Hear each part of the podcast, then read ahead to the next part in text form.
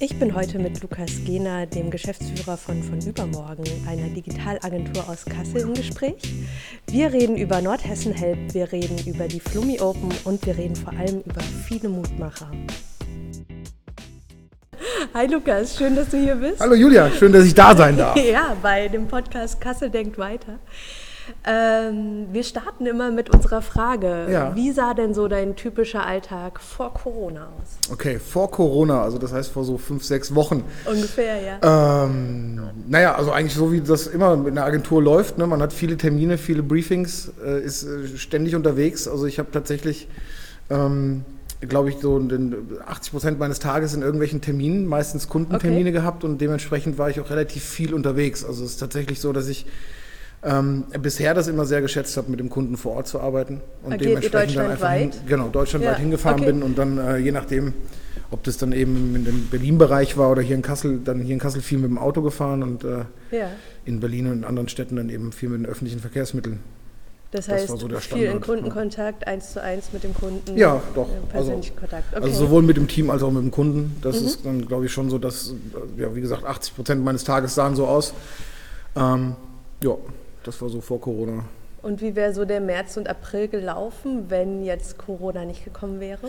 Ja, also ähm, gibt es so mehrere Sachen, die da vielleicht passiert wären, die jetzt nicht mehr passieren können. Das ist unter anderem eben eine Sache, dass wir hatten eigentlich geplant, ähm, so eine äh, Online-Internet-Livestreaming-Show zu machen, nämlich die Flummi Open, die wir letztes Jahr schon gemacht haben. Die wären okay. Ende März gelaufen. Ähm, ich, ich schiebe es jetzt mal auf Corona, dass sie nicht stattgefunden haben. Also das ist dann so ein bisschen ähm, eine der Sachen, die jetzt im März, April garantiert gelaufen mhm. wären. Ich wäre mit Sicherheit viel mehr in der Weltgeschichte unterwegs gewesen. Ja. Ähm, weil wir gerade auch in, in, in, Berlin Fuß fassen als von übermorgen. Ähm, okay, als ich, Dependance? Oder? Genau, also ah, ja, als Dependance ist vielleicht noch zu viel versprochen, aber mhm. auf jeden Fall gab es schon Kunden und eben Jobs, die da gelaufen sind und wir waren in Briefinggesprächen und irgendwie eine Projektanbahnung waren am Laufen und so und das ist natürlich jetzt auch alles irgendwie eingefroren, inklusive dessen, dass wir da schon äh, zwei Mitarbeiter auch am Start hatten. Okay. Ähm, ja, die sind jetzt erstmal nicht mehr am Start. also die kommen jetzt nicht okay. direkt, sondern die kommen dann eben, wenn es wieder Sinn macht, weil wir im Moment einfach ähm, ja, zwei Standorte nicht so an den Start kriegen. Ja. Also das sind schon ein paar Sachen, die passiert werden, die jetzt nicht passieren. Aber ich bin da ganz fest von überzeugt, dass das erst passiert oder dann passiert, wenn wieder alles relativ normal ist. Sehr gut. Okay, das hört sich an wie, du hast schon so ein paar Entscheidungen getroffen in der Zeit. Das heißt, zwei Mitarbeiter erstmal noch nicht einzustellen in Berlin. Gab es sonst noch irgendwie was, wo du sagst, boah, die Corona-Zeit hat mir irgendwie Entscheidungen abverlangt, die ich sonst vielleicht nicht getroffen hätte? Ja, also das, ich glaube, das ist auch ein spezieller Fall für, von mir und bei von übermorgen ähm, weil ich jetzt nicht der Geschäftsführer bin, der das Ganze von den Zahlen steuert und irgendwie ähm, Excel-Tabellen schubst und so, sondern das eher von der Idee her lenkt, ähm, war das schon so ein, also was heißt Entscheidung, aber zumindest mussten ein paar Sachen geklärt werden und es mhm. mussten ein paar ähm, Themen aufgearbeitet werden, die ähm, ohne Corona nicht passiert wären und ähm, dementsprechend ist das natürlich nicht ganz leicht, sich dann Gedanken zu machen, wie schlimm wird es bei uns. Jetzt ist es bei uns noch nicht so schlimm, dass wir es wirklich spüren, aber wir haben auf jeden Fall so ein paar Sachen, ähm, ja, für uns einfach klargezogen. Ne? Also das muss man einfach schauen, wo sind, was Mitarbeiter angeht, was irgendwie Kunden angeht, was auch Dienstleister angeht. Das ist, glaube ich, auch so eine Geschichte, wo, wo ähm, ich für meinen Teil unheimlich viel gelernt habe, weil ich einfach gesehen habe, okay, die Verantwortung geht noch weit über das von übermorgen Ding hinaus. Also ich kann jetzt ja. nicht auf einmal aufhören, irgendwelche ähm, Coder oder Videomenschen ähm, zu zahlen, nur weil ich jetzt wahrscheinlich auf irgendwie einen Liquiditätsengpass zusteuere.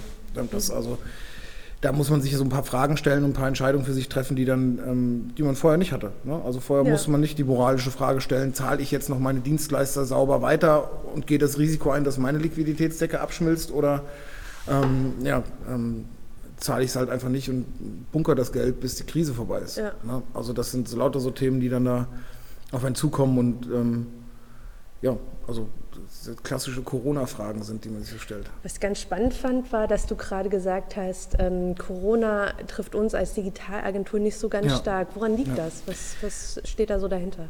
Naja, also zum einen glaube ich, dass so die Agenturwelt diese ganzen Corona-Auswirkungen in den Marketingbudgets und in anderen Themen ein bisschen später spürt als andere Branchen. Mhm.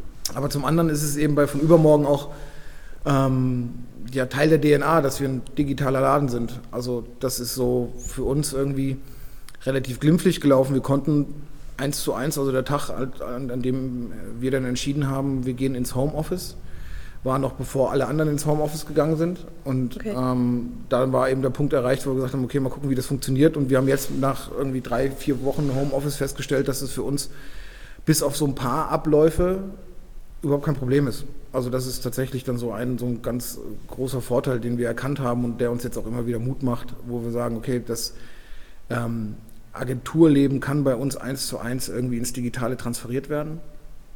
Und ja, also ich, ich habe nicht das Gefühl, dass unsere Arbeit schlechter geworden ist. Apropos eure Arbeit, äh, wie hast du denn die Corona-Zeit äh, bis jetzt genutzt? Ja, also wir haben ähm, vor mittlerweile auch schon drei Wochen oder so, also auch in der ersten Woche, wo Corona so richtig eingeschlagen ist, haben wir, ähm, also wir als Agentur in Kooperation ja auch mit, mit Steffi von euch und mhm. mit ähm, äh, meine äh, Freundin darf da auch nicht unerwähnt äh, bleiben, weil sie da auch einen Teil mit zu beigesteuert hat, haben wir eben gesagt, wir brauchen irgendwas, wo die, wo die Leute, die Angebote, die Sachen, die gerade noch passieren, also alles, was so in dem Moment, wo alle auf Pause gedrückt haben, sind neue Sachen entstanden und ja. neue, ähm, der kleine Einzelhändler hat sich neue Wege gesucht, auch ohne Online-Shop irgendwie mhm. aktiv zu werden. Und da haben wir dann einfach gesagt, wir müssen das irgendwie sammeln, bündeln und eine Plattform bieten, wo dann da eben auch Austausch stattfinden kann. Und deswegen haben wir Nordhessen.help in irgendwie so einer Nacht- und Nebelaktion, eher so Nacht- und Nebelwochenaktion irgendwie aus dem Boden gestanzt, haben dann eben eine Plattform geschaffen, wo sich Leute mit ihren Corona-Angeboten eintragen können, mhm. die dann ab nächste Woche dann auch ähm, Gutscheine darüber ähm, verkaufen können und eben ein weitergeführtes Profil bekommen. Und das war so für uns ein, oder auch ganz persönlich für mich, wenn ich von uns spreche, das ist immer so verklausuliert, da will ich nicht ich sagen. Ne? Aber Plurales Majestatis, ja. ja, genau. für, für ähm, ja, genau. Also bei uns, also bei mir war es auch so ein bisschen so, ich war tatsächlich dann äh, ne, mindestens zwei, drei Tage so richtig hart in der Corona-Starre auch. Also so okay. richtig so krass, was geht hier ab? Also ich bin nicht so wirklich. Starre Lähmung irgendwie runterfahren oder wie hast du das erlebt?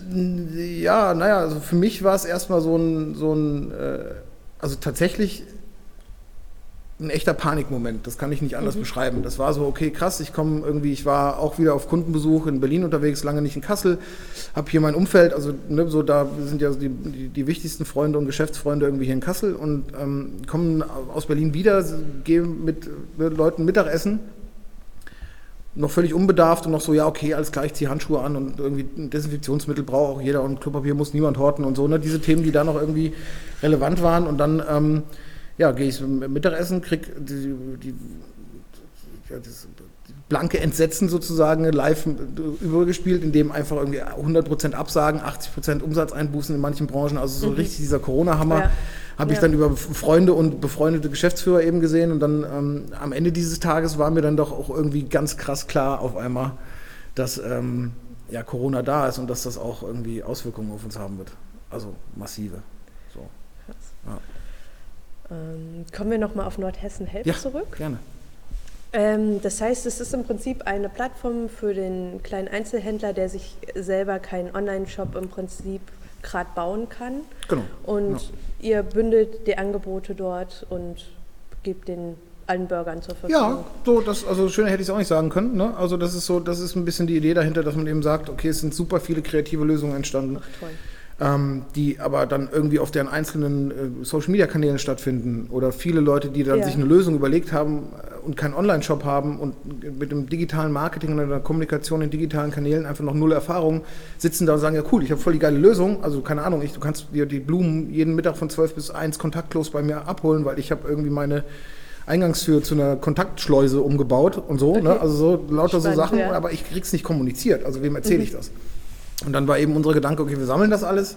Und gerade weil wir irgendwie in Zeiten von, von ähm, ja, das, das, der kleine Einzelhandel, also die netten kleinen Läden, die wir alle so lieben, die eine Stadt ausmachen, leiden ja jetzt noch mit am stärksten.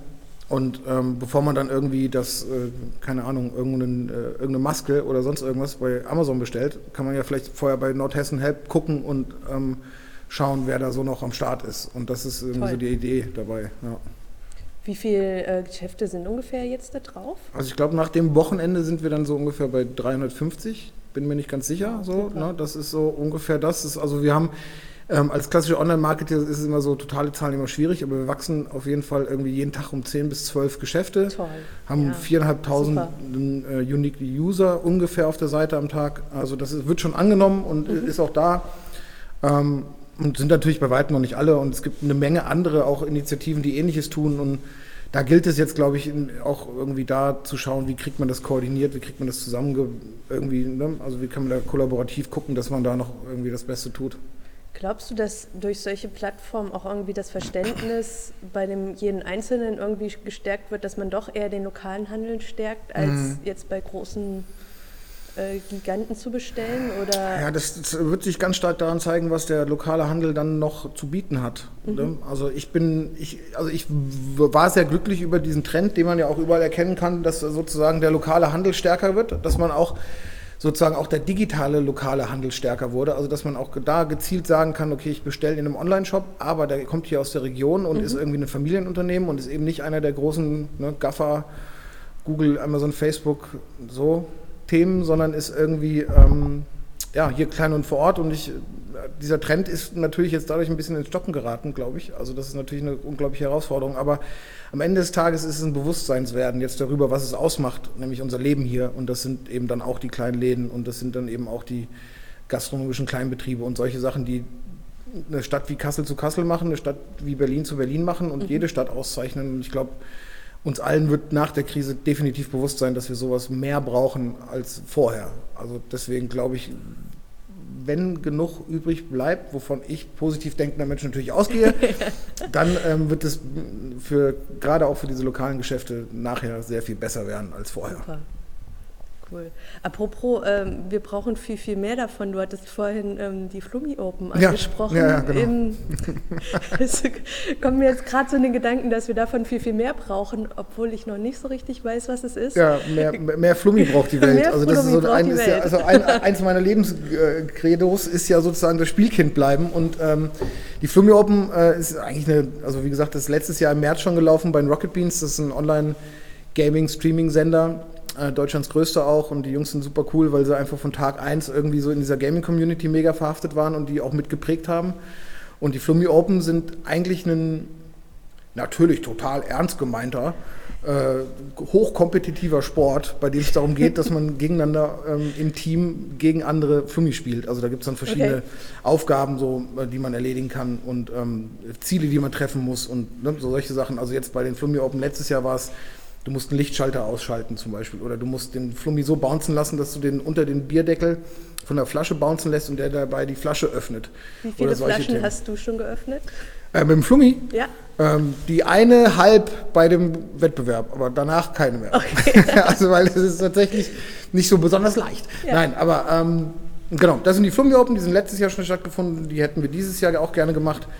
Ähm, und ich glaube, äh, das spricht deswegen ganz gut auch für diese Zeit, weil wir ähm, bei all dem ganzen grauen, tristen Homeoffice-Wahnsinn, der gerade auf uns wartet, ähm, ja, das Spielerische nicht verlieren dürfen. Und ich glaube, ähm, wir kommen nicht aus der Krise, wenn wir uns jetzt alle in, in, in Panik stürzen und Hamsterkäufe machen, sondern indem wir einfach sagen, Ja. okay, wir müssen neue Wege finden und, und müssen ein bisschen spielerisch mit den Dingen umgehen. Wir müssen mal den Flummi sozusagen durch den Kopf springen lassen, um rauszufinden, wie es weitergeht. Finden die Ende des Jahres nochmal statt? Also die große Hoffnung ist ja, ne, dass, ist, dass, dass, dass das passieren wird. Da fehlt jetzt erstmal auch ein Sponsor und so. Ne? Also das ist jetzt sozusagen, stehen wir da wieder bei Null. Aber ähm, ist trotzdem nicht, nicht undenkbar, dass das nochmal passiert. Und ähm, in welcher Skalierung und ob bei den Rocket Beans und so, das, also ne, die Jungs sind einfach so klasse, ich würde das super gerne nochmal machen. Ähm, muss man halt schauen. Sehr schön. Aber ähm, ja. Cool. Du hattest auch der Stichpunkt irgendwie so Mutmacher und positives, so positives Mindset irgendwie reingebracht.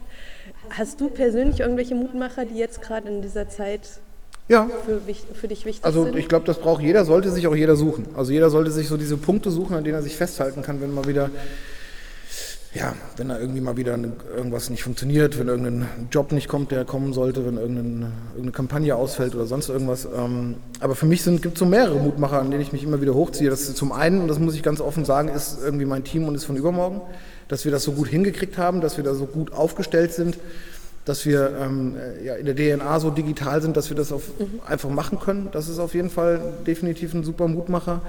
Dann, was mich, ähm, also was mir auch tatsächlich immer wieder Mut macht, ist, dass diese Transformation, die ja jetzt ja irgendwie also erzwungen wird. Das ist ja jetzt nicht mehr so, okay, wir haben das Thema Digitalisierung irgendwie auf der Agenda und wir gucken mal und dann sprechen wir mal mit den, ne, so mit den Damen von der neuen Denkerei oder mit dem Gena von, von übermorgen oder mit anderen Agenturen oder mit wem auch immer und machen das dann mal irgendwie so. Roadmap ist dann 2025, ist ja jetzt geforst. Also jetzt muss ja. man ja sozusagen lernen und jetzt muss Bam. es extrem schnell gehen. jetzt geht's und los. zumindest aus meiner kleinen Sparte, mit meinem kleinen Sichtfeld, muss ich sagen, hat das weitestgehend super funktioniert. Also okay. ähm, die Lerngeschwindigkeit, die dann voll oft da war, ist einfach grandios.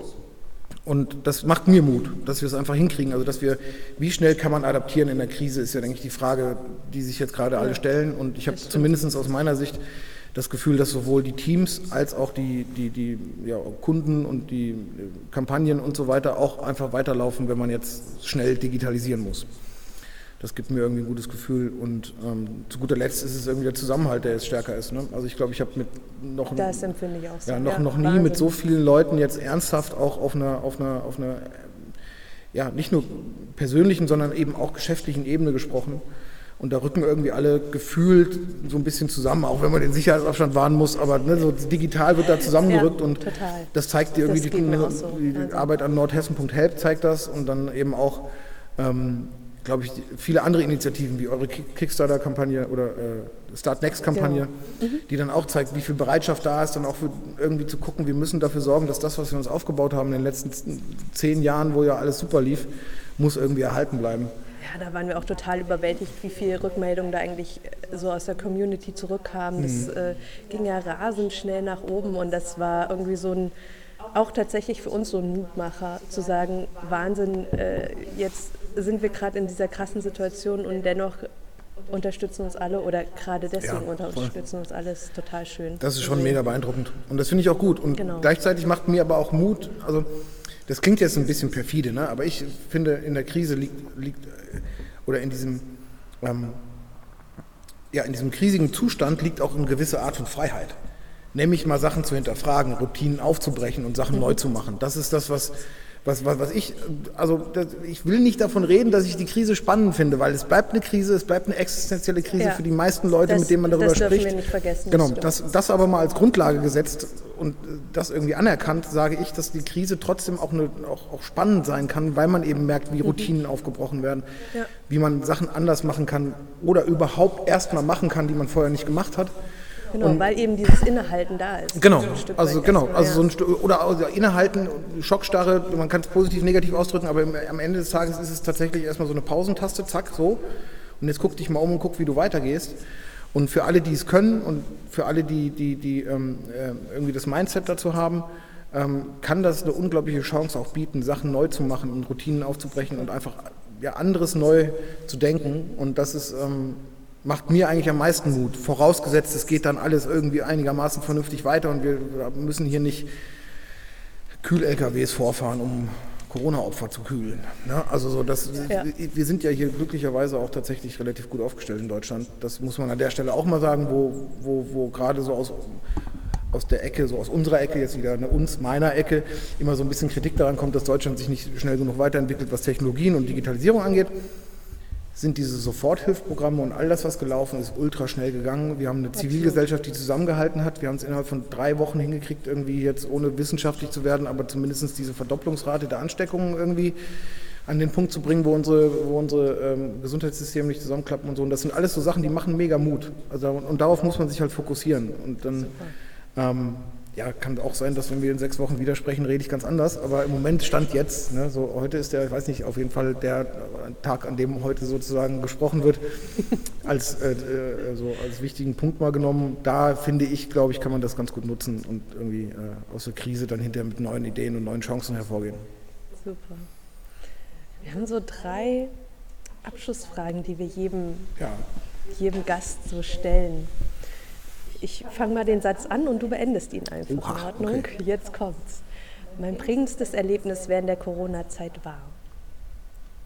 Auf jeden Fall äh, das digitale Zusammenrücken. Das ist auf jeden Fall das, was mich nachhaltig geprägt hat, was mich äh, auch noch weiter prägen wird und von dem ich überzeugt bin, dass es eben Teil der Lösung ist oder Teil des ja, positiven zukünftigen. Das Erste, was ich nach der Corona-Zeit mache, ist? Boah, in so eine richtig überfüllte Bar gehen und einfach so ein, irgendwie so ein schlonziges Bier trinken und 80 Kippen quarzen und irgendwie so mit 700 Leuten am Abend ein High Five geben und so. Also auf jeden Fall derbe krass viel äh, persönliche Interaktion mit jedem, der will. Also da bin ich. Äh, Free Hugs. Ja, Free Hugs, genau. Ja, ja, genau, Forced Free Hugs. Also das kommt man bei mir nicht vorbei, ohne umarmt zu werden. Also das glaube ich. Schön am Eingang. Großartig.